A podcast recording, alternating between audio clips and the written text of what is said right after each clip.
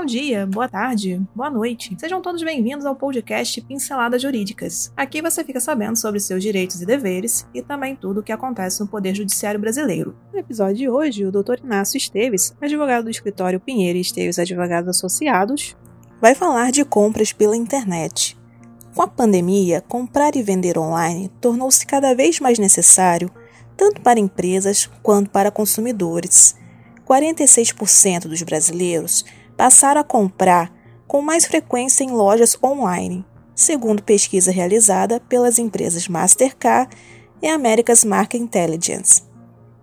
Diante de tantas opções de ofertas, há também o risco daquela tão sonhada compra se tornar uma grande dor de cabeça. Saiba agora como comprar pela internet de forma segura e sem entrar numa furada. Então aumente o som e boa audição.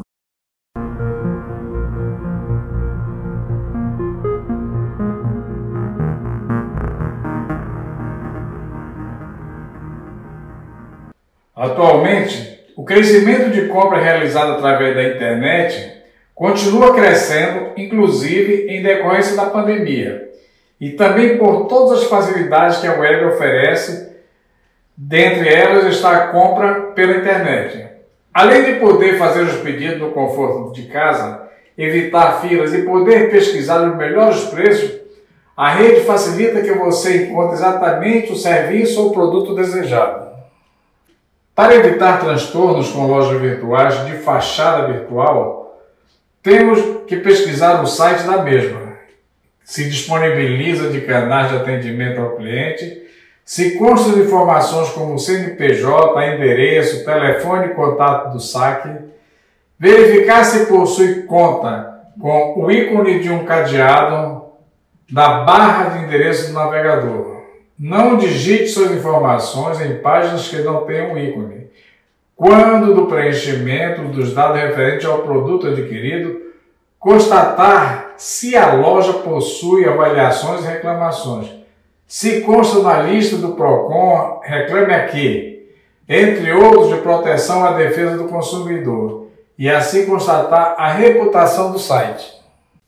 Uma dica importante para não cair em algum golpe e evitar problemas futuros é a escolha de sites confiáveis, assim como se faz em lojas físicas, desconfiando sempre de preços muito baixos.